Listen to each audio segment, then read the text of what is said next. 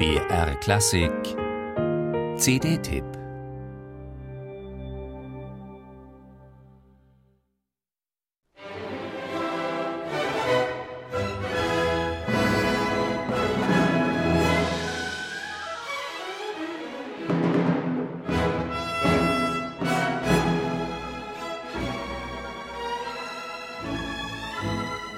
Stürmisch geht der Titelheld in der Tondichtung Don Juan von Richard Strauss zur Sache.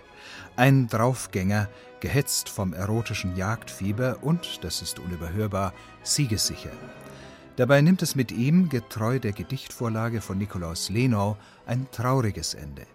Energisch, glutvoll und leidenschaftlich lässt Maris Jansons seine Musiker aufspielen, um im nächsten Moment zauberhafte Intimität herzustellen. Mit seinem Don Juan hat der 24-jährige Strauß prachtvolles Orchesterfutter geliefert, das deutlich den Einfluss von Wagners Tristan verrät.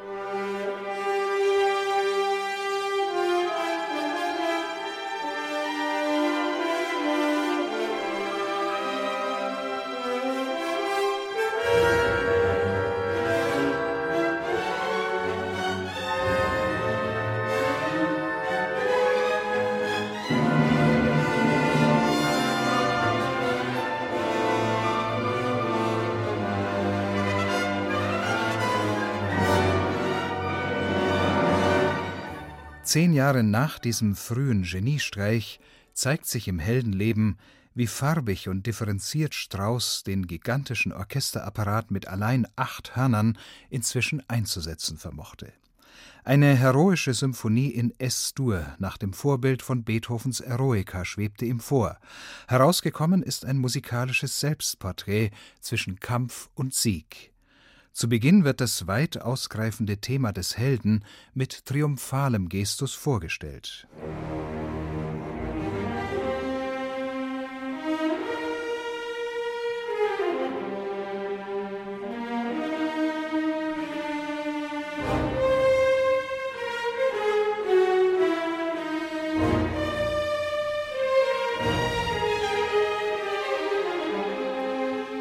Ich sehe nicht ein, warum ich keine Sinfonie auf mich selbst machen sollte. Ich finde mich ebenso interessant wie Napoleon oder Alexander.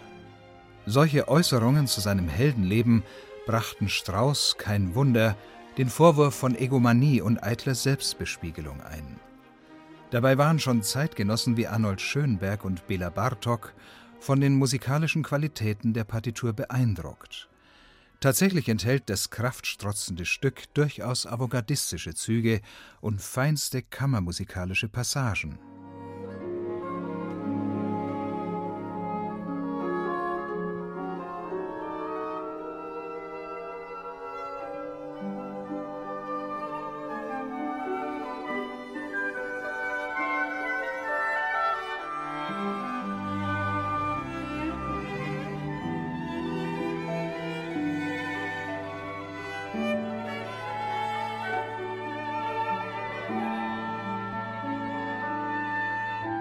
In den idyllischen Momenten des Heldenlebens kommen die gerühmten Holzbläser des Symphonieorchesters ebenso schön zur Geltung wie der warme Glanz der Streicher.